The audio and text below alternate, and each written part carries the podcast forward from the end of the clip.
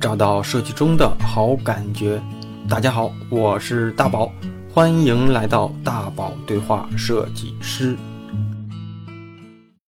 欢迎来到本周的大宝对话设计师。不知道大家听完了上期的节目没有？我自认为自己啊是对日本的设计跟设计师了解的不算少的人。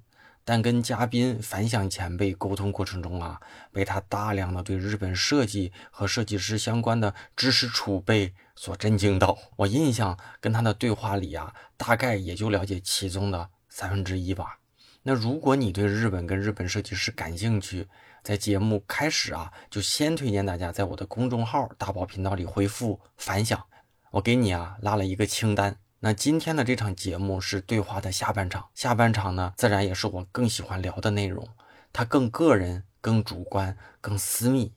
那让这个从业二十年的设计前辈给咱们年轻的设计师好好的上他一课。就是有一些同学肯定他本身也感兴趣这块儿。那可能他学的专业也方向也跟这块有交集嘛，未来想从事这块儿，那我我想呃让你给大家介绍介绍，比如说就是比如说我想做这行业，那这行比如说就主流一点的哈，就是年轻的从业者他从学校出来之后主要是怎么样一个发展？比如说是大部分都会进到出版社呢，还是一些设计公司呢？然后这样的还是说也可以通过自己的方式怎么样去去承接一些项目以及。可能刚入行这几年，未来几年的一些基础的一个大概的一些收入什么，你可以以前辈的方式给我们介绍介绍。哎呀，可不能以前辈啊的这个确实是前辈，大家聊聊呃经验可以。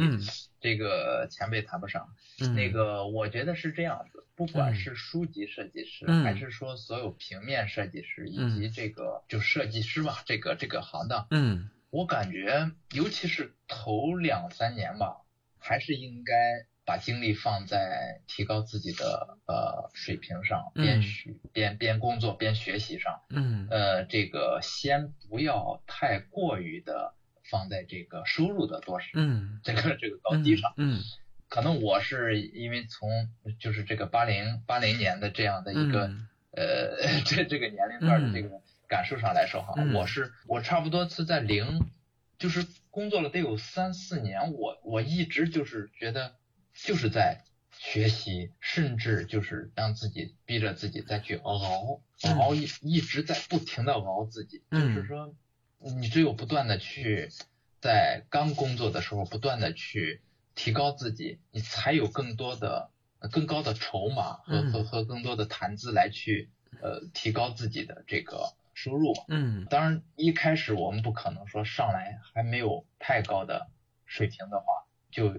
有一个特别高的要求，嗯，啊，当然不否定说在学校里就有已经有水平很高的了，嗯，这当然是没有问题。那那毕业以后，他可以呃，要么在就是书籍设计的工作室，一些比较厉害的这些老师们的工作室去应聘，要么就是这个。那进出版社那就是另一个系统了啊，当然这个也是一个挺好的选择。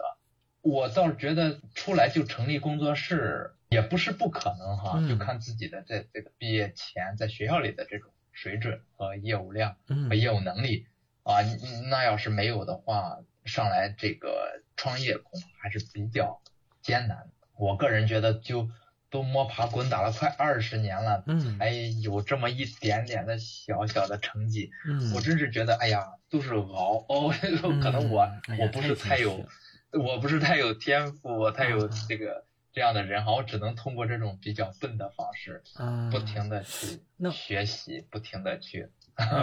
这个嗯，让自己提高。真真是说的太谦逊了哈，哎，那我其实想说一个哈，就是有一点疑虑哈，就是一般来说出版社他都会有自己的设计师给他们的一些书做一些设计吧，那这样的时候怎么就是他以什么样的一个分配方式呢？比如说这一部分我要甩出去做，找一些设计工作室去做，那这一部分我们自己做呢？就像我看，比如说。比较大的，然后社科类的，比方中信出版社这样的，对吧？那他可能一年出很多书，我我自己觉得大部分书都是他们内部就给做了吧。嗯，也不是，像那个呃，有很多的书其实都是在外面，也是在外面做的，呃，设计师做的，对对，因为这个在出版社，其实我因为没有在出版社待过哈，这个体制上可能不太一样，就是完成社里边的一些这种，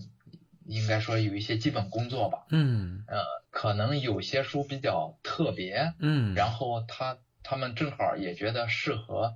呃，因为出版社对设计师比较有名的设计师还是比较了解的吧。嗯。啊，比如说他觉得适合谁，他有可能就会给说这本书要做的特别啊，要做的更好。要做的更哎，可能某个设计师更适合，嗯啊，他有可能会会会会让他来做，这都有可能，嗯。嗯，还有一些是自费书，因为出版社是这样子的，我知道，有有一部分是哎对，有一部分是本版书，有一部分是作者自己出钱出自己掏钱的，对，它不太一样，嗯，哎，也有也有这种可能，就是说自费书可能会让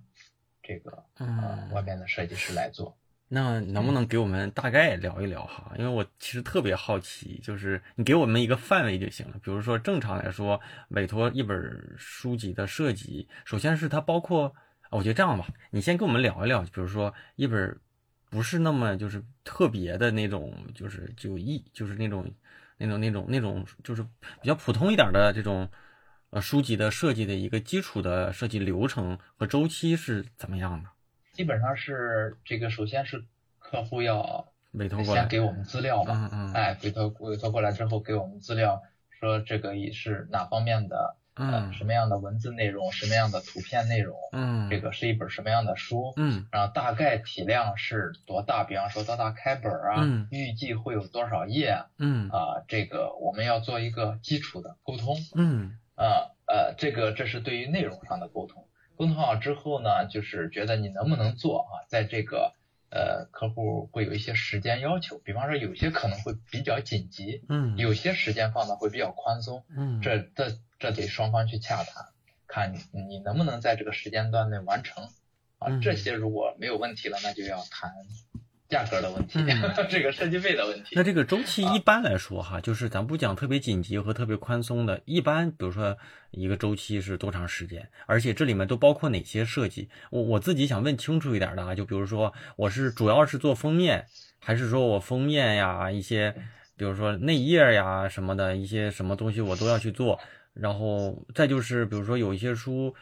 比如说正常的设计就是排版嘛，正常加上纸张和基础的工艺。但有一些你你希望给它加一些其他的一些特殊的工艺或者特殊的印刷形式，那这些东西是怎么样去卖给客户的？比如说是他们就希望你去做这些呢，还是说你觉得它比较契合，然后你要推荐给客户？然后这部分因为这样的加这些工艺，它的成本不是就会增加很多嘛？所以我想听听，比如说这样的到一般都是怎么去处理这些事情？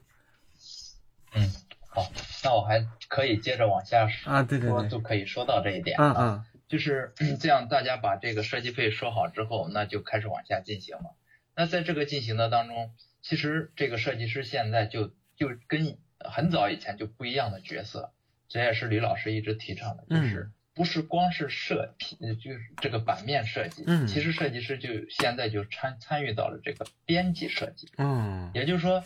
这个客户给你的想法。可能只是他自己的想法，不见得说在书的呈现上就那么的合理。嗯，呃，这个呃，当然有有些也是合理的，有些可能也不见得那么合理。嗯，那么设计师呢，就要在这个基础上进行自己对这本书的梳理和认知。嗯，就是我觉得这本书应该是一个什么样的面貌？嗯，什么开本？嗯，呃，什么架构？甚至嗯，呃，这个进行自己的二次的这种编辑。然后才进入第二步的版面设计。那第一步是编辑设计，第二步就是版面设计，嗯，才能具体进呃这个把这个整个的架构梳理好了，嗯，再进入这个版面的设计。然后版面设计完了就就嗯总得要开始印刷吧，都得选纸、定工艺啊。当然这个这个就是最后一道工序的话，那就是和这个预算就有关系了。嗯，它这个。啊，纸张可能，嗯，当然我们不能说，呃，只要贵的它一定好，这个我一直觉得呃不是成正比的，嗯，这个呃那还是要就是恰当恰到好处的，嗯。嗯，那就是说选恰当的纸张，适合的工艺，当然也不否定，确实会有时候有些纸张又恰当，可能又贵，也会或者这个工艺上啊也会增加，会有这种可能。那那这种情况下也难免会有一些妥协，就是说，嗯，设计师也会有一些妥协。比方说，哎呀，烫金不行，那算了，就就印个假金色吧。啊，嗯，就是啊，那也会有这种可能。嗯，呃，如果说特种纸有颜色的特种纸，嗯，太高了，嗯，那我们就印一个颜色吧。嗯，啊，这个也会有，但是。会有一些比较固执的，我我也会出现这样的状况，就是我就觉得这样子好，你必须得这样子，嗯，然后就要肯定要说服嘛，说你那就自己给自己要要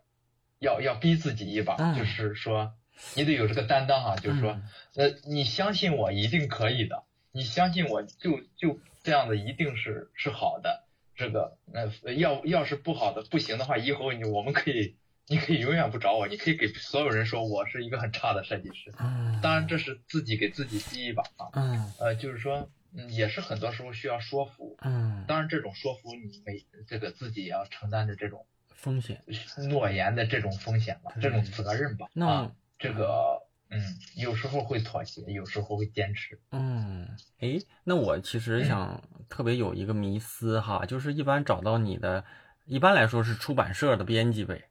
或者是项目的负责人是吧？一般都不会是作者跟你聊，或者是说你们最后的沟通是你作者加上那个编编辑呢，还是说你跟编辑其实没有作者？我我跟出版社就是直接做的这个业务呢，其实很少啊，嗯，也就占到百分之十。那就是直接跟作者，直接对，直接跟作者。哇，这样的啊，是这样的。哎，跟我想的还真不一样。那啊，那要是这样的话，其实那我我觉得倒是没有我之前后面想说的话题了。因为其实我今年出了一本自己的书，当然就是文字类的书啊，就不是作品集类的书。其实我跟编辑在聊的时候呢，就是他也会说，他说我们其实目标不是，就是他们作为这个编辑嘛，他们的出版社嘛，他们其实希望说你的设计是能给你带来销量的。但是有的时候呢，作者可能是希望这本书的设计能体现它的内容和气质的。那设计师呢，可能是希望这本书的设计能够，比如说跟内容更匹配，能表达自己在这个东西上的理解。但是可能会忽略销售，就是营销，就是能带量的这么一个功能。所以我当时刚才想想跟你聊的就是你在做这块的东西，你会不会考虑，就是它的一些销售上的一些，呃，就是要注意的一些地方，或者是这个是不是你最该去考虑的事情？嗯，对，这话题嗯可以聊，没有说呃不不接出版社呃就是跟出版社合作少就就就就就没有这个话题。当然是我我我是必须要考虑这些的，就是这个你说的特别特别特别好的一个问题，其实是嗯，就是因为人出版社是要考虑销售的，对，作者自己也要考虑销售的，虽然他不是说靠出版社，他也要靠自己的平台或者影响力。自己的活动、展览等等啊，去去销售。那首先就是说，对于这本书的，第一是设计的形式感，嗯，是不是和内容嗯相吻合，特别的恰当，哎，特别贴切。你要说它明明是一个很朴素的内容，我非得设计穿金戴银的，嗯，那好像就就不恰当，呃，这就是很自我。我觉得这设计师就可能就会很自我。嗯，我一直认为设计师还是应该尽量让自己客观一些。嗯，那在这个啊，在这个客观的基础上，当然可以有个性的这种表达和表现。嗯，就是，但是还是要为客户和要为作者要为这本书本身的内容负责。首先还是要考虑到这方面。嗯，但是呢，也并不见得说我做的有了个性。有了这个呃，我自己的想法，嗯，他就他就一定不能卖好，那个这个不也不能成正比，对，那就是看设计师和编辑之间的这种沟通，嗯，你完全可以消化编辑的他的这种思路和内容，嗯嗯，然后做既符合他的要求又能体现自己个性，当然这需要设计师自己去消化，嗯啊，这个自己去去那个。去和编辑沟通，这里边有太多例子了。其实我也可以大概说说，还是说到陆志昌。行，陆志昌老师，我们聊一个啊。你看，就是对，你看，还是说到陆志成老师，嗯，就是他的很多书都卖的特别好，他设计的书，嗯嗯。现在一个非常有名的一个书，就是这这个一套书哈，不断的在出，就是 M 系列的理想国 M 系列。哎，这个我知道，这个我知道，好像是一本呃，是不是一本悬是小小说还是什么悬疑？不是，有好多好多，我好像知道，嗯啊。它是一个套书，嗯，就是内容都都不一样，嗯，这这都成了嗯非常名牌的畅销书，嗯。啊，但是设计就非常的朴素，嗯，就是上面一个 M 摆了一些字，然后也没有特种字，嗯。嗯，就是高水准的设计也不见得说一定它是要高价格啊，这个还有就是高水准的设计也并不见得。一定要一定会和编辑相违背，嗯。啊，这个嗯。啊没办法成正比。这个还有就是广域，嗯，他们和那个 Not Young 不是成立了一个 A B C D 啊那个公公司嘛？他们是战卢，这个好像是。对对对对，我就想说这个，他们给战卢设计过很多的呃那个书的封面，对，好像多数应该是设计封面，对，应该说。再看之战楼之前的书，嗯，是是，你会发现和现在的对比完全不一样。它一下完全就是是另一种风格，然后以以文字和图形的这种呃这种形式来呈现，嗯，既有了这样的一种独特的风格，又又有一种这个他们又不失他们那个呃就是呃 A B C D 的自己的这种水准和这种哎呃要求。所以我就感觉这就做的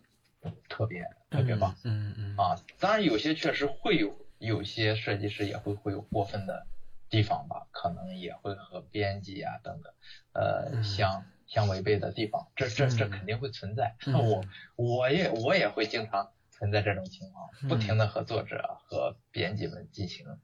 反复的。博弈，心理博弈，嗯啊，也会有，那就是当然回过头来还是让自己尽量客观，嗯，也不能太自我。就是那我问一下，就是一般封面上或者是腰封上、扉页上这些信息，一般都是作者提供的，还是说你们在探讨当中，你帮作者一起去聊，然后最后去定夺这些信息？那基础还是客户来，这个这个作者来写提供什么东西，然后我们会从里边进行一些。摘取这个对摘取，你我们要觉得为了设计需要啊，这个为了这个整个的书的这个呃，就是它的这个内容的这种呃需要，我们也可以从里边提取一些文字放在封面上，再进行和和和这个作者编辑沟通嘛。这这不是什么太大问题。但是你要说到妖风这个呢，它可能只是对于对于这个。还是这个文学社科类的，呃，文史哲这一类的哈多一些，嗯嗯，像艺术类的书呢就会少一些，就是嗯，不见得就一定要有妖风。那我 对腰封有很多人还会有。嗯。你说到这个，我想就是给我们解答一个迷思哈，就是我自己啊，因为我今年给我那本书做了一个设计，因为我也不是属于专注这行出身的，就是我自己理解这个腰封主要就是营销的作用，就是你可以把一些宣宣传的点放到这上面，因为它不是随着书嘛，它基本上最后拿下来可能就没了，所以我觉得它是一个暂时性的一个跟书相关的一个载体，所以我会把一些推广啊，一些利益点。或者放到那个，或者是说放到书架上，书店里的书架上，它会容易吸取别人眼球的一些东西放上去。但是腰封到底的价值是什么？就是你们以专业的人士来给我们聊一聊，它到底存在的意义到底是什么？就如果如果从至始至今就没有这个东西的话，好像也就没有了，是不是？对，这个这个问题也是很很多人都会聊起来的，聊起来的话题哈。它最初确实是。有广告营销的这种呃功能，嗯啊谁谁谁推荐，嗯，还有一些摘要啊，这个会会写很多这种推荐语啊，尤其是日本的很多的口袋书，日本的很多的书都会有腰封，嗯啊，这个其实到发展到现在哈，我反倒觉得它并不是说不只是说单单是这个作用，因为在写谁谁谁。重磅推荐谁谁谁哪个名人推荐这一类的话语，其实在上面不不多了。嗯，很多是里边的一些摘要，比如说特别好的几句话，嗯，一些很有代表性的，能说出那个内容核心的，嗯，一些语言，他会放上去。再一个就是，我还是不得不提到陆志昌老师啊，嗯，这个回头你可以多搜搜他的书，嗯嗯，就是他现在他设计的书也很多都带腰封，嗯，但是他这个腰封呢。就是它已经成为了这个书书封面的一部分啊，就是它的内容，它那个腰封上的内容和图片和文字的位置，以及这个真正的这个封面上的那个图形文字的位置，它是有关系的，嗯啊，它是有关联的。那如果你要是把腰封去掉之后，也不是不可以，嗯，就是。反而觉得会有点突，嗯，这个好像就少了点什么，嗯，当然你要说我就不喜欢，那就不喜欢，扔了也没关系，嗯，但是呢，就是现在很多的设计，它它反倒是为这个书哈增加了一种层次感，嗯嗯，就是为封面增加了层次感，呃，也不是说它真的就是废纸一张，它这个哎第一层你可能看到了。这个腰封上的一些内容，就再往上看，看到了这个封面上的内容。嗯，它它摘掉之后，它会有一种层层的一种递进关系。嗯，啊，或者一种这种层次关系。现在就是说不不单单只是一个这种名人推荐的这种广告的作用，啊，是这样子的。嗯，这是我的理解。行，你看咱现在聊了一个小时哈，我必须得就是对着咱们。就是这个耳机最后的听众们说哈，说咱们这期嘉宾的这个反响反响老师吧，反响前辈哈，他其实是获得过咱们国内比较有名最美图书最美书籍的设计的那个大奖的设计师。咱们前前面这么长时间都没聊，咱们可以把这个时间咱聊聊，我觉得给大家聊聊这个吧，因为其实啊哈，我记得我是在零八零九年刚毕业那会儿，也也其实也关注过书籍设计，我记得，但是我确实是有点忘了，因为毕竟不是从事这行的。我记得当年有一个设计老师吧，应该他获得过最美书书籍的这个奖，然后他出了一本书叫，他好像是朱红吧，他是出出了一本书叫不才，是不是？朱迎春。啊，朱迎春啊，对对对，朱迎春，对对对对对，哎呦我天，我这说错了，对对对，我就买过他那个不才，嗯，然后后来我又买过他一本书，我买过他两本书，所以我其实是知道这个奖的，然后我也知道这这个奖在这个行业里的地位嘛，所以我觉得你也作为这个获奖者啊，这个再就是就是我觉得可以跟我们聊聊关于这个奖啊，包括这个就是获奖的一些前后，咱们作为设计师的一些。感受啊，一些职业，不管是因为这个奖的有没有一些什么变化，给大家聊一聊吧。嗯，呃，刚才说到周迎春老师的这个不才哈，基基本上就是这个最美术的一个代表，大家很多很多这个朋友都都知道这本书啊，影响非常大啊。这个呃，就是这个哈，我我可以先说一个小插曲哈，咱们再说最美术。啊，就是这个周迎春老师这本书呢。就是刚才说到的，它是一个实际上是一个材料非常非常便宜的这种这这个纸张，嗯，没有什么太特别的工艺，就是得裁开，对，然后这个纸张也非常的一般，甚至甚至很差，嗯。啊，这个封面也是，然后呢，它就是一个这么恰当的一个创意，就是把书得自己裁开，然后让这个书。大卖，让这个让让整个的这个，就是因为本来这个作者也好像说也没有那么的呃知名度也没有那么高，这个书也就是一本普通的书，结果呢。成了一个特别 有名的一本书，这个还是觉得这个并不是说一定要花很多钱，嗯。啊，才才才能做一本很好的书，嗯，这个是因为朱迎春老师来郑州的时候，我我也在全程全程的陪同他，哎，对对，陪同他做做分享会，做做做这个活动的时候，他他讲的，哎，这个这个故事，嗯，那我们就回过头来说说这个。说这个最美的书，嗯，呃，最早呢是是应该是在零零三年，那时候我刚刚啊，也是刚刚，呃，对，刚参加工作，零三年，呃，是上海新闻出版局做的第一届叫中国最美的书，当时是这样，啊称呼的，现在改成了最美的书啊，没有中国了。嗯啊，以前叫中国最美的书。我呢是在一三年，对一三年第一次第一次得呃这个奖。当时我其实说心里话，我以前在一三年之前我也做过很多很多，因为在公司天天磨练着。我也是一三年正式成立了自己的工作室。嗯，在在那一年呢，就就是有一本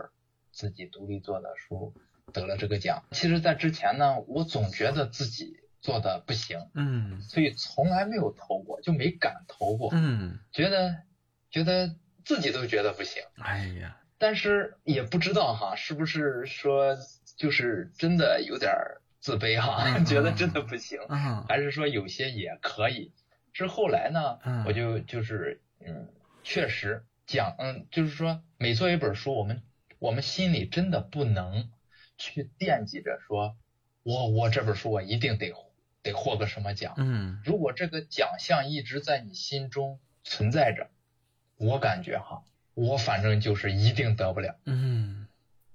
呃，就是你不要去过分的去在意这个去心里惦记着说，哦，我一定我一定得得。嗯，那真的是，嗯，我反正我我得不了。当你就是努力的去做，我只是把这本书做好，尽我最大的努力。嗯，我去做，得就得啊，不得。我也问心无愧，嗯，但是其实得了奖，确实对自己是有很大鼓舞，嗯。啊，觉得啊，我还是被这么在中国这么有影响力的一个奖项对。所认可，啊，对，这个确实是会有很大的鼓励，嗯，对自己也会有更多的信心，嗯，然后就是就是实际上这个奖呢，它只是上海新闻出版局，嗯，这个。举办的，嗯，但是呢，它影响了，就是说影响了整个的啊中国呃书籍设计这个行业，对啊，对，它它实际上在我们这个以国字头为为这个呃为为这个怎么说，就是我们还有另一个奖项吧，就是是呃全国书籍设计艺术艺术展。啊，全国书籍设计艺术展，嗯，这样一个奖项是一个全国性质的，嗯，最美书呢是算是应该说是一个地方，只是一个市的，对，呃，新闻出版局举办的，嗯，但是这个呃就是全国书籍设计艺术展呢，它是要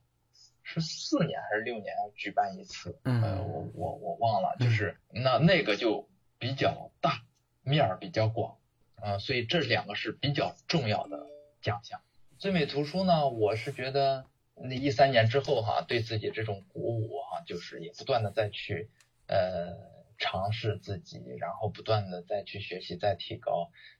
有很长时间也也也没有在，呃也有觉得自己做的很好，但是也没有获奖。啊，这个啊对，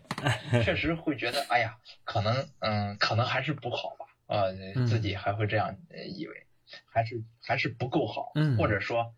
大家还是会有很多很厉害的人啊，比我更好，我我们还是需要更加的努力，也很荣幸吧，就是今年和去年和今年又连续这两年又有两本书，呃，这个获得了这个荣誉，我我我觉得就是，嗯，有些也也。也是意料之外，嗯，就是自己觉得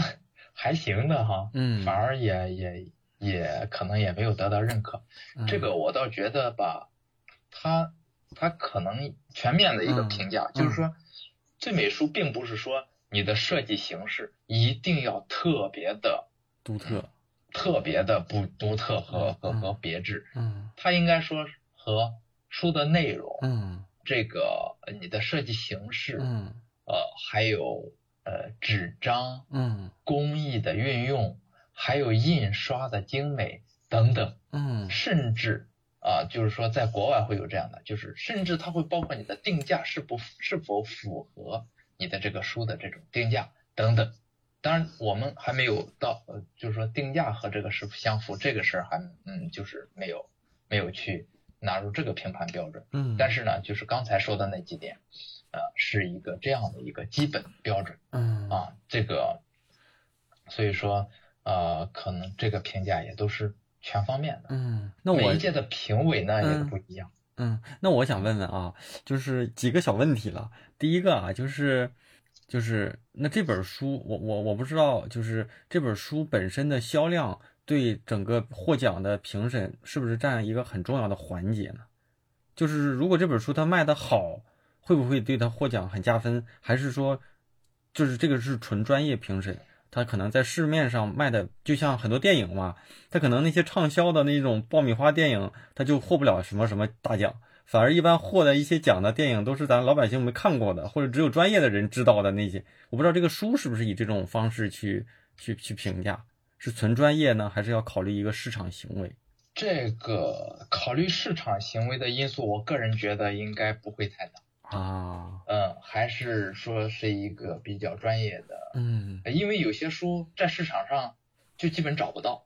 啊。他，嗯嗯，就是你你比方说，就是给独立艺术家自己出版的书，啊，他可能就就没有说在特别大的平台上去销售。我觉得，嗯，可能性不大。嗯，还是一个比较。专业的呃评审呃机制，反而是反着说，嗯，我觉得是有些书反而是因为获了奖，嗯，那它的销量就 就变好，增加了很多。对对对。那这个我再问一个啊，就是那一般你关注这些年最美的书的这个获奖的这个书籍里面，大多都是什么类型的书获奖的多呢？都有吧，这个像纯艺术类的。这个文学类的，还有呃有一个必不可少的，就是插画类的啊啊，这个是啊每年还是必须要有一有有插画插图类的，就是绘本类的啊啊，这个是啊是要有的啊，那个绘本类的可能有绘画和整体的装帧，它是它是整体的嘛，那个是要看绘画的啊啊，这个到时候是要。和内容应该有很大的关系。嗯，这个到时候绘本类的一些有名一点的这个获奖的书，你到时候可以推荐几本给我呗，我也嗯可以看一看，关注关注，有的是不是给小孩读一读、学一学的啊？行啊，我找找。嗯，我这一时想不起来。回头不着急啊。那咱我还再问一下啊，就是你看你说有时候你觉得你你做的比较好呢，他获奖了；有的时候你觉得哎没关注过自己，就是你可能并没觉得这个能。很在意的那些，那个反而获奖了嘛？然后你同类，你去看看当年一些获奖的东西，呃，我不知道哈，就是你你会觉得那些获奖的那些作品就一定是你自己觉得是特特别牛呢？还是说我也不确定它好在哪，但是它确实就是获奖了？有没有这种迷思的时候？会有吧，因为不是每一本书我们都能看得特别全。啊，就是就是可能我们只能看到一个封面啊，当然这种判断都还是比较武断的，就是不能说光是封面不好，呃，很普通，呃，封面很一般，我们就觉得它不好，这个可能也不能这样评价。对对。但是我我反倒想说的是，获奖的，当然我我觉得都是设计水准上。肯定都是不差的，肯定这一点是毫无疑问的。嗯，这个在至少在这个专业的这个水准上，嗯，是是是，肯定是都能这个 都能这个呃怎么说呢？符合这个评判标准。嗯，反而我倒是觉得有很多市面上我们见到的书，有很多非常非常好的书，但是我有时候就迷思这个问题，就是为什么？这些书反而没有去投这个这个奖项，就是我这个或者啊，对，会自己会觉得很好啊，呃，内容也很好，设计的也很好，嗯，就是他也没有什么奖项，也呃不知道是不是没有评上哈，这个咱不说，但是我就觉得有很多书真的是挺好的，特别好，嗯，但是嗯没有得这个奖，嗯，所以我觉得。嗯，怎么说呢？得奖不就是说得不得这个奖，它只是一方面的评判标准。嗯嗯啊，它也并不说，并不代表说你就没有评上，它就一定都是不好。嗯嗯嗯，这个嗯，这个我觉得是这样理解。那你像你陆陆续续得过几次之后啊，从第一次得到最近的一次得奖，然后可以给大家聊聊有没有？比如说心态上有没有什么一些变化，甚至说在行业里的一些影响力呀，甚至说你自己接项目的一些，咱就讲实际的一些报价，有没有一些相应的改变呢？心理上倒倒还好，倒不大，因为就是他还是我刚才说的，我得不得呀，我都得认真的面对自己每一本设计的每一本书。嗯，这个呃，这把每一本书做好，这是最基本的最基本的工作吧。嗯，所以这个倒没有太大变化。对这个知名度啊什么的，我觉得我是自己感受不到。这个呃，再一个就是这个价格上。也价格上会每年会有一些变化，嗯，但是这种变化呢会有一些提高，这种也不单单只是因为获奖而提高，嗯，就是就是因为现在设计的东西确实会要求的越来越高，嗯，那我们付出的精力就会就会越来越多，嗯嗯，啊，自己也要不断的去投入，不断的去提高，嗯，所以我觉得这个嗯就是。呃，设计费用的提高，这也是嗯。属于正常的吧？嗯啊，那现在一年算有没有算一算，一年大概就做书这块能做多少本啊？相关的设计，我还真没有仔细算过，但是每一年肯定还是不一样。嗯，就是我我还并不属于那种就是量特别大的。嗯啊。这个因为交叉的交叉的做吧，一本书也做挺长时间的，嗯，修改的时间也特别长，嗯，周期也特别长，嗯嗯，所以倒不太多，有有个最多二十本儿，哇，二十本也不少了，我以为你说不多，七八本儿，二十本的话，那就是一个月就得个十几本啊，有些业务是那种一个月得就是个纯粹的业务。啊，就是很普通的业务，嗯，也会有，也也做，我也得生活，嗯嗯，嗯，有些不是太好的内容的书也也做，嗯嗯嗯，也并不是都是好业务。那讲了这么多哈，咱再回再切一个话题，就是你看你开头也说过，说在学校里当当这个就是当老师的一个一个身份嘛。嗯，聊一聊啊，就是现在一些学校的学生们对这个领域的一些关注和兴趣，兴趣和你当时的一些差别呀什么的，作为老师给大家也聊一聊呗。其实我们学校呢，嗯，他也是没有太多的这个书籍设计课程课程，嗯嗯，就是带的老师代课老师也不多，嗯，这个所以我还是觉得，当然这不代表其他学校啊，就是我还是觉得，就像我们学校，多数呢。嗯，还是在基础上，基础的这个基础教育上吧，我觉得还是存在的一些问题。嗯嗯，就是说，对于书籍设计，我们是热爱，我愿意做。我在我毕业设计当中，我愿意做一个以书哦，我这个为为载体的这样一个一个作品。嗯，但是呢，当每一年我我真正接手的时候，我就发现。那个基础还得重新以最短的时间还得再做一次呃突击，哦，就是嗯基础基础差，基础差呢可能是多方面原因吧，呃因为在学校里的这个课程设置就少，再一个就是我觉得还是呃老师对学生的引导，就是说在书籍这些信息的引导上可能也不够，就是问很多。比较知名的这些书籍设计的大家们，嗯嗯，同学们还是多数都不太清楚，嗯，都都不知道。然后我们会在前期，比方说有有呃几节课的时间吧，两三节课的时间要做一些突击，嗯啊，然后之后呢，就是就要做选题嘛，做选题，大家开始分析选题，这个是不是？能够往下进行，能不能行得通？嗯，你的资料，嗯，呃，是不是够够标准，够这个嗯做设计的这个基本标准？嗯，啊，尤其是图图像上，嗯，有很多质量是不是这个不够印刷标准等等？嗯嗯嗯。然后这个这个选题是不是我们有开题报告嘛？这个选题是不是合适？嗯嗯等等。然后往下进行的话，其实每年吧，嗯，我们。因为带的不多，呃，一开始我就就是七八个，嗯，后来我就五六个，因为带太多，我也嗯，就是精力也达不到。再一个就是在整个的平面设计的这个呃课程当中，书籍设计在整个学校占的分量非常非常少。这一这一届也最多有十个，十个二十个的人吧，嗯，十个二十个的同学做书。做书的设计作为毕业设计，嗯，那比比重是非常小的，嗯，所以我我觉得这个可能也是因为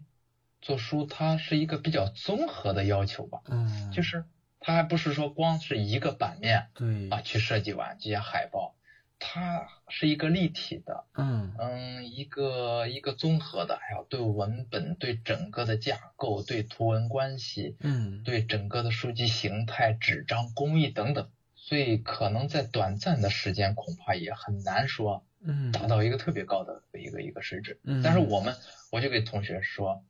我们不能走，我们毕业设计只能跑，嗯，没有太多的时间给大家去慢慢的磨。嗯啊，所以就是在特别高压的情况下完成我们的毕业设计，差不多也就是半年时间吧。嗯嗯。从从从现在同学们刚离校，我们有上了三节课了，已经离校了。这个呃，基本上到明年的毕业季啊，就每星期一节课，我们就不断的去磨打磨。这个其实还好，每年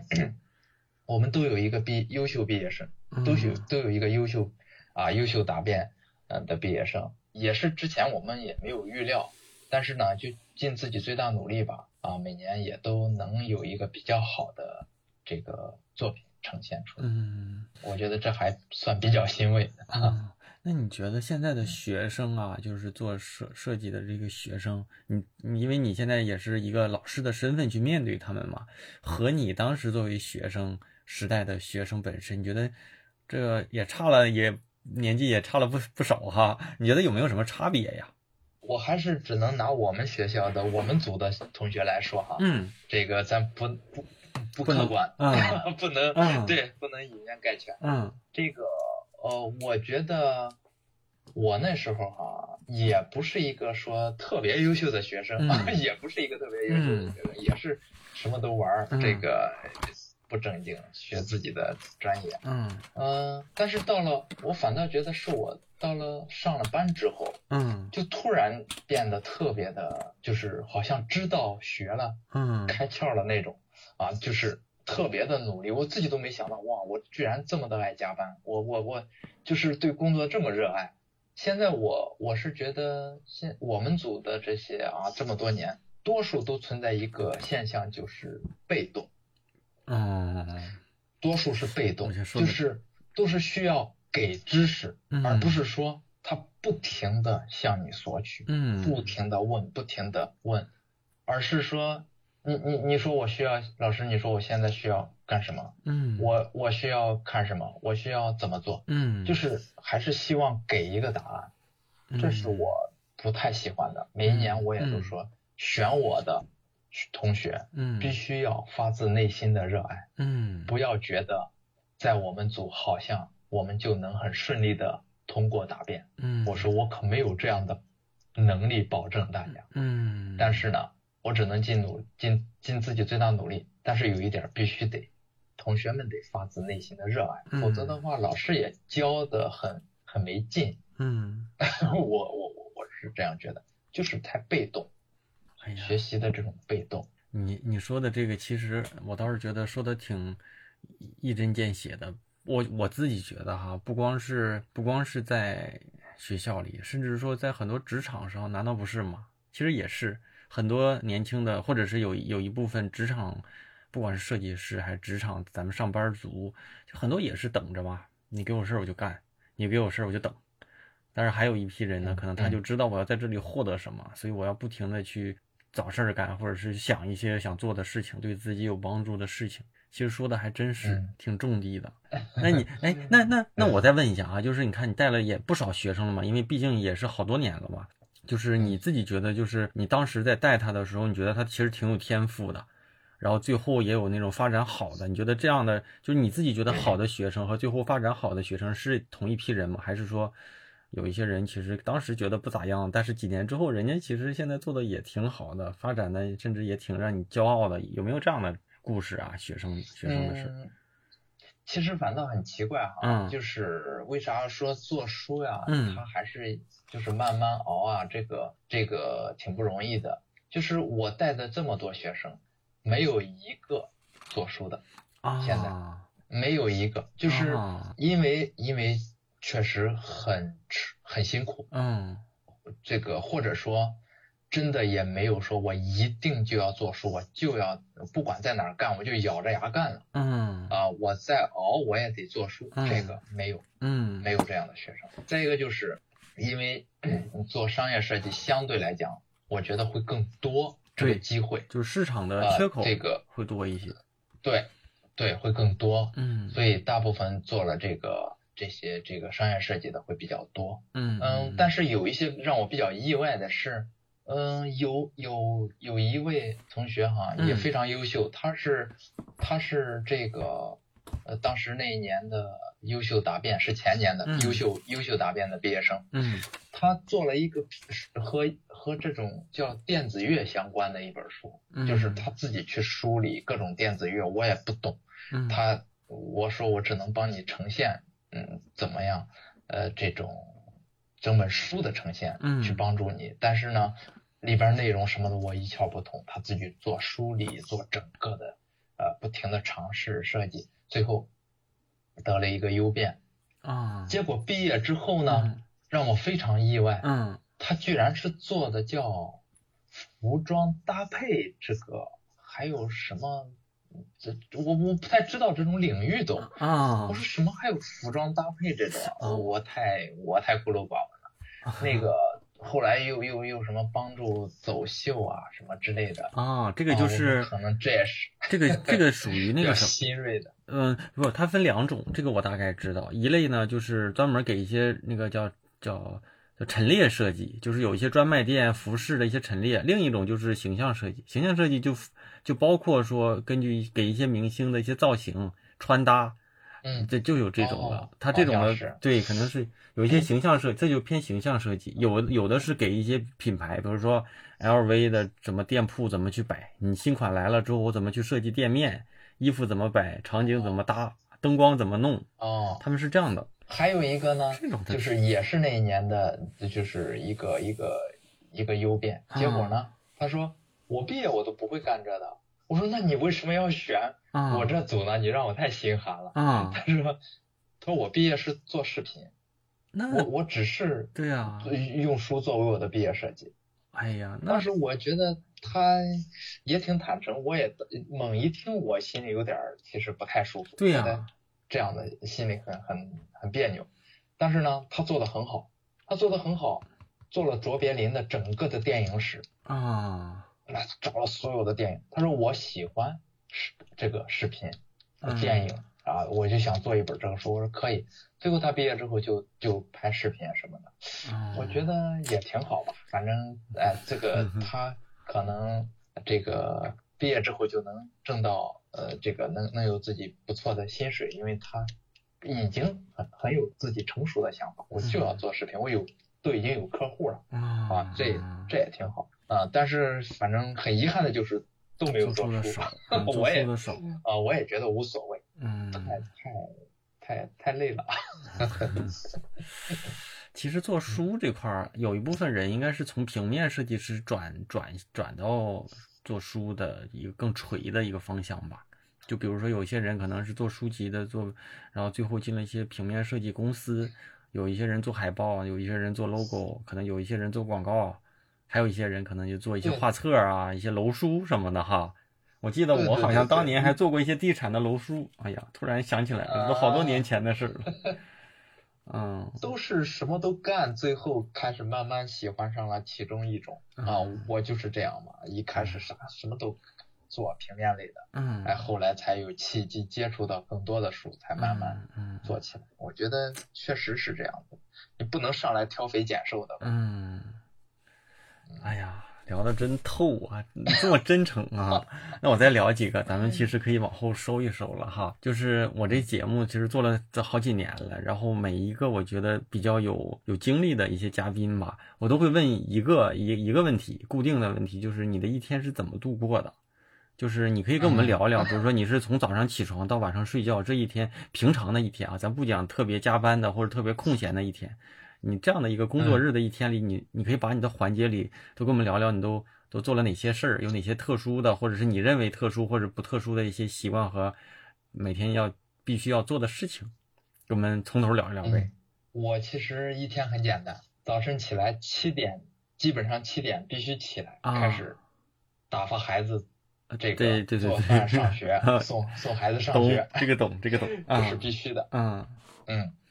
这个。然后，呃，然后呢，再自己回家开始吃早饭。嗯，吃完早饭，差不多八点半九点的去工作室。嗯，然后收拾收拾东西。多数情况下，上午上午出去的时间不多。嗯，就是会会这个在工作室自己安静一下啊，翻翻书，呃，这个学习一会儿。嗯，然后当然差不多白天就是电话呀。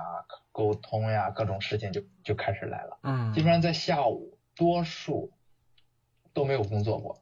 啊，就是嗯，这个见见朋友、见客户，啊，处理各种各样的杂事儿。我我我有时候给我爱人开玩笑说，嗯嗯，我多数的工作都是见缝见缝插针做的，我真正的工作反倒都是碎片化的时间做的。我说这大白天的整时间都在处理各种各样的杂事，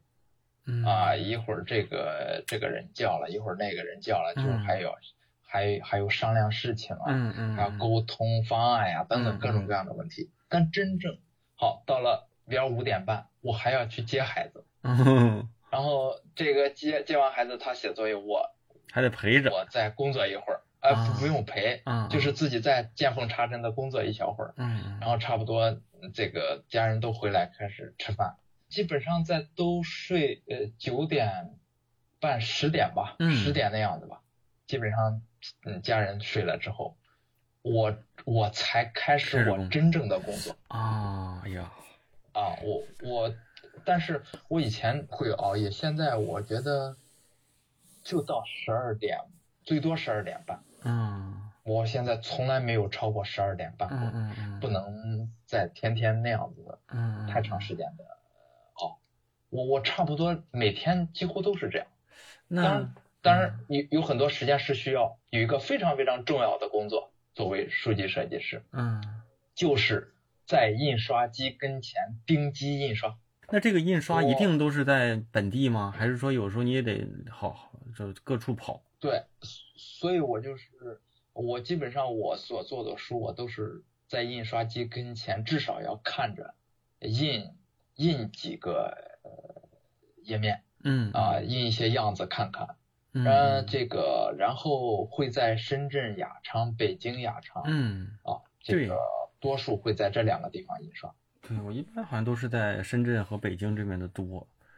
哦，对，它雅昌是我们中国最好的印刷厂。嗯。这个，所以这个，呃，除了呃这些，就是除了设计之外，就是我们需要做的工作就是钉机印刷，嗯，然后出差就是深圳、北京的钉机印刷沟通，就是这些工作，呃，所以整体来讲就是一天是这样接孩子、送孩子，这个跟客户交流，然后晚上工作。哎，那我问一下，那你工作室其实就是自己，还是说也有其他的设计师或者助理呢？哦我有我有一个助手，那助手是负责做啥呢？我在想有没有一些工作是甩给他们。你我记得那个，我记得那个佐藤可士和好像是有一本书里，就是他他们那个公司的总经理是他的媳妇儿嘛。他媳妇儿意思说每周三，周三是类似于是他的一个工作日。这个周三的所有的电话，就是就是佐藤那天是不接电话的，不带电话的，就那一天就完全是用来给他工作和内部的创意。要不然他说他他周一到周五每天就会被这些电话给打爆，所以我在想说有没有你这样的一个时间，就是腾出来谁也进谁也干涉不了的，就是用来工作的。嗯，我我没有，我我咱达不了，达不到那种程度。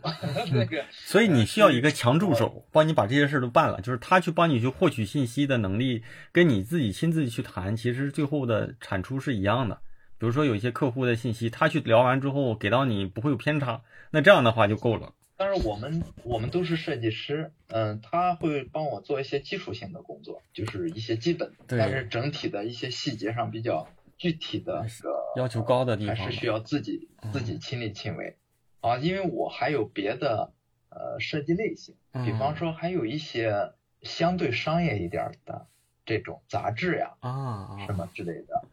他会具体来做这些，长期来做这些工作。嗯嗯，这这个我可能做的就是偏艺术类的一些，嗯嗯啊，但沟通上就是自己解决自己的问题，嗯，也也没办法说有一个专职的去处理这些，嗯，这些除了设计之外的工作的人，还只能自己自己去做。嗯嗯，那你看你其实咱们俩对话里前面你说了很多你比较喜欢的、尊敬的一些设计师、设计家。然后有没有对你自己影响最大，或者是说你把他当成职业的一个偶像的这样的一个人？山浦康平啊，这个哎，这我想问一下，这位这位大师现在还是健在的吧？因为我记得他年纪好大呀，八十得八十几了呀，八十多了吧？就对啊，真惭愧。他的他我是老早就知道，而且买过他一本书，但是其实没有对他研究过那么那么透。后期我也在多出就多关注关注他。我真是觉得他他那些他就是那么早设计的那些书，嗯，到今天看来，就就是难以置信。嗯，回头我再去了解。用难以置信，特别的特，我都无我我没有语言能形容。我觉得嗯，只能膜拜。嗯，那给大家啊，就是如果咱们到。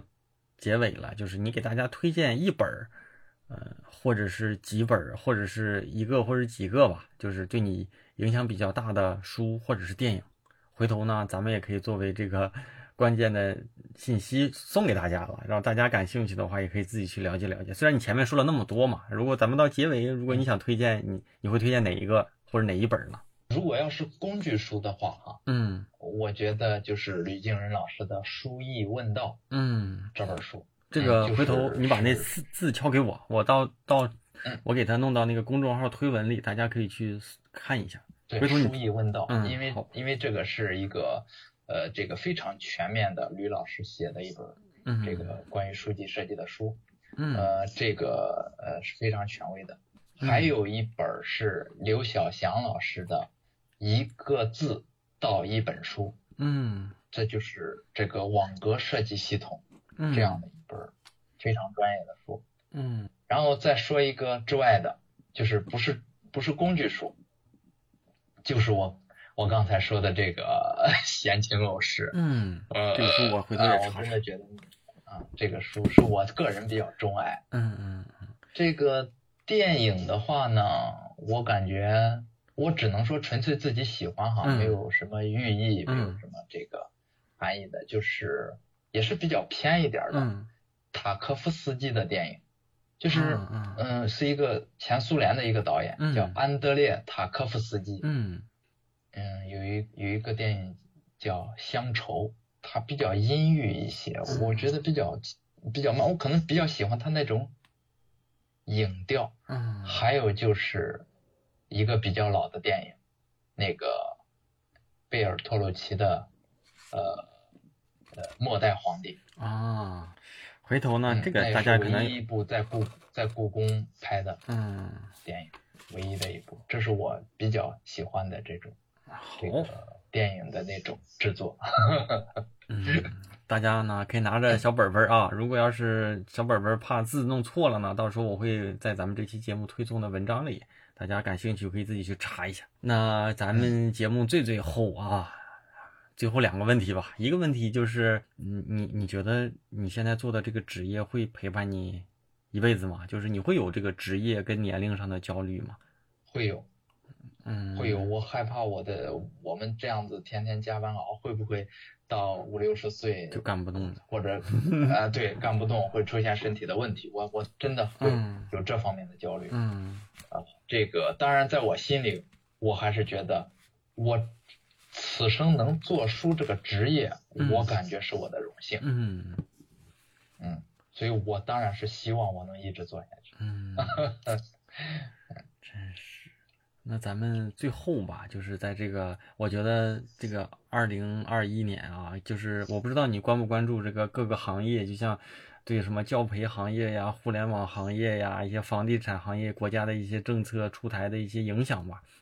其实会让咱们那些年轻的设计从业者感到焦虑，因为有些人可能叮当叮当的刚就刚刚努力到进到某个他自己亲就是比较感兴趣的一些，或者是比较想大干一场的这个领域和大厂。结果呢，行业一个裁员，八工作没了，或者是各种影响吧，就是其实大家都挺浮躁的。那你在这个时代，包括说你本身做的这个领域，在在数字化时代，其实就会感觉到，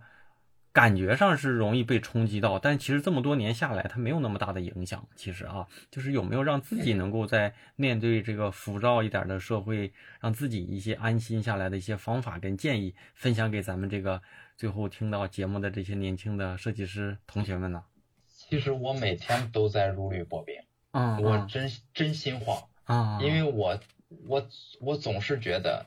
你会有更厉害的人，嗯，会有这个呃更厉害的设计师，嗯，会有会不会我某一天我的业务就接不上了，嗯。啊，这个呃我我总是会这样想，嗯。呃，因为我的很多业务都是都不是自己去找，都是。都是客户来找，嗯，来找我，嗯。嗯，都是等待业务，嗯，那那这种等待是有不不安定感的，对对，嗯，它不是确切的，但是有一点呢，我就是只能鼓励自己，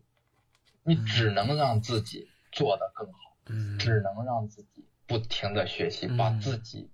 塑造的更好，嗯，你才可能有更多的机会，嗯，到。当机会来的时候，你才能真正的能把握住。哦，我觉得我我们所能做的也只能是不停的、不停的奔完善自己、提高自己、塑造塑造自己。哎呀，我觉得这这些话啊，真应该适合回头有机会你发给你那些学校的学生们听听。就是其实你看自己的老师都这么努力，反而现在很多学校的学生他不知道这个未来。其实是这个社会是这么残酷的，因为我前段时间听一个就是看一个视频嘛，就一个老师对着他的学生说：“他说你肯定没问题的，你肯定能学会的，你肯定能做得好的，你放心，因为你毕了业，你就会发现，在学校工作学习是世界上最简单的事情，出了这个学校，什么都比这个难。其实是这样的，就是我觉得你看你说的这些话，可能学生们永远都。”不知道他会觉得对吧？未来一片对吧？美好世界如此充满爱是吧？然后对自己现在他体会不到。对呀，然后那么有很有很多人，就像我前段时间跟我跟我的同同事们，我们还在聊说，二十几岁的时候觉得三十几岁就财富自由了，对不对？但是你一晃，其实社会就是这么难。然后我倒是觉得学生们可以听听，其实你看老师也好像我这个也从业十几年了，其实每天。就就是真是得每天都得扎在这块儿，都感觉到有今天没明天的，过得确实是你你这么一说，我就有这个感受，就是真是每天都过得不容易，上有老下有小，然后你的工作，对呀，你的事业，或者是说你期待的东西，可能大部分时候都是不如意的。我们的快乐就来自于百分之九十九的不如意之后给你那一点点快乐，我自己就这么觉得，百分之九十九都是不太不太不太那么那么那么如意的。我说你说的特别好，就是啊，就是我每一次都是，哎呀，我说这不干了吧，这这这换个职业吧。我们还有，我不是还做的那个潮流艺术，嗯，呃，那个那个主总监，我说我干脆就只干这个，嗯。后来我说，哎呀，干完这一个，呃，因为毕竟设计遇到很多的问题，设计书，嗯，最后就是好了伤疤忘了疼，对，因为你努力之后，把书当摆在你面前，你拿在手里。安详的时候，你还是有成就感，还是哎呀，还是对，哎，对，真是。这样。嗯，真是希望说未来让这些学生们，尤其是在校没有经历过社会洗礼，这个就是就没有被社社会打磨过的学生们都听听。其实，这是一个是真实的，我们作为行业的设计从业者的一些交流；另另外一个就是给你们上课的老师讲的这些真心话。其实真是这样的，大家真要努力学习，努力学习，因为嗯，确实是挺这样，挺有感触的。不进则退嘛。对对对。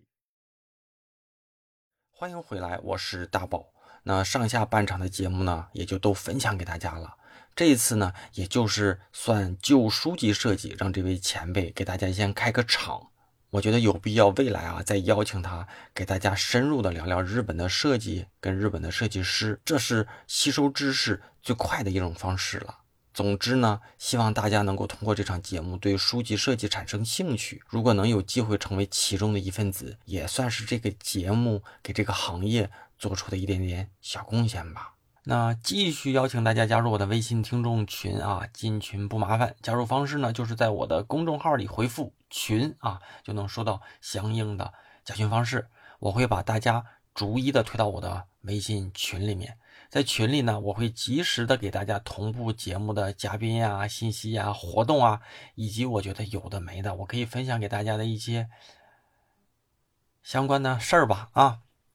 时不时的，我也会在节目里、群里面给大家冒个泡啊！大家有任何跟节目相关的建议、想法，都可以在这里告诉我，找到我。总之呢，这是我们这个节目的听众大本营。还有一个我更重要、更重要的个人圈子，也是我设置了暗号才能进入的知识星球。最近呢，我在整理和规划了很长一段时间的这个改版的相关内容呢，也快完成了。除了给大家。的任何问题做解答之外呢，也希望能够通过大家在星球里和我的互动，给自己甚至给我个人带来真正的改变。那大家关心的问题和我认为对大家有帮助的观点和知识，我都会在星球里每日的给大家更新跟解答。其实啊，我倒是觉得我的角色更希望是成为你的资源，也就是说呢，我更希望你能在我这里带走你想要的资源，可能是知识。眼界，甚至说认知，以及我你认为我能够给你提供的价值跟帮助吧。这么一说呢，其实加入星球本质上呢是给自己的未来提供更多的可能性。还是一句话啊，只要你有问题，我一定真诚的给你做建议、做解答。我不敢说我一定是对的，但我一定是最真诚的。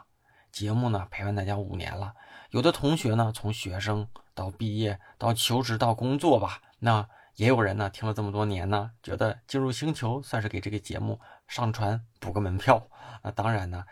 嗯，也推荐给在职业路上有困惑的年轻设计师，再就是咱们大宝对话设计师的忠实听众。加入方式有且仅有一种，就是在我的公众号大宝频道里回复“归队归来的归队伍的队”啊，是在我的公众号，不是在我的这个你听到的平台的呃私信里面啊啊。就能收到一个弹出的消息，扫码呢就能够加入了。有且仅有这一种方式，在其他地方也搜索不到的。我称我称其为这是你跟我之间的暗号。虽然是付费社群啊，但现在一定是最便宜、最合适的进群时间。每一次呢，我都会重复：种一棵树最好的时间是十年前，第二好的时间呢就是现在。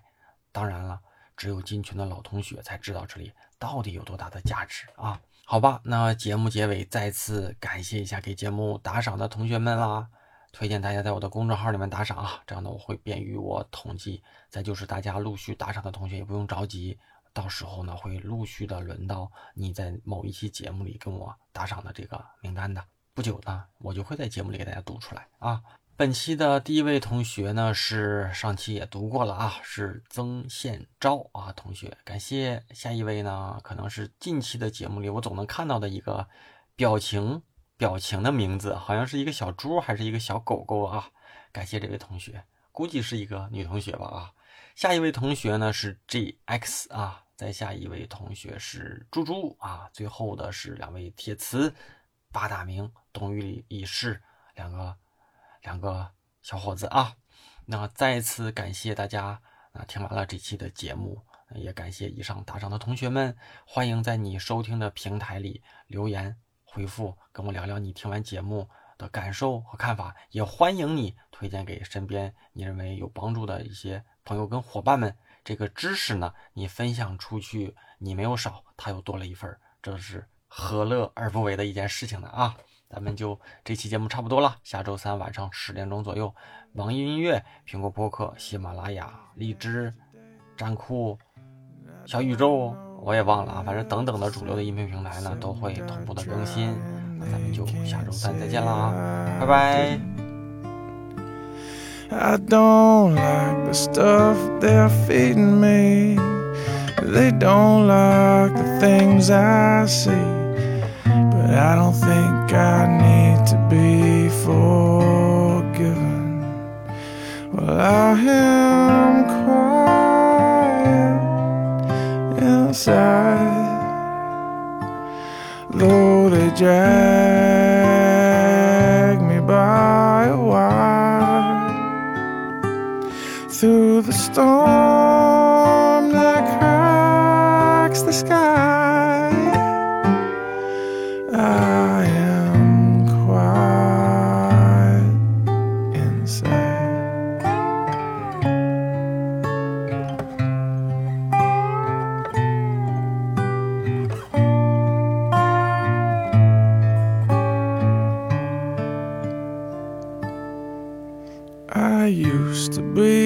so hard to find.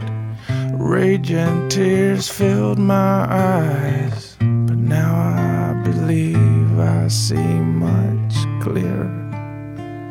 My clarity did not come easily. You might say it was knocked into me. But now at least I know who's in I am quiet inside, though they drag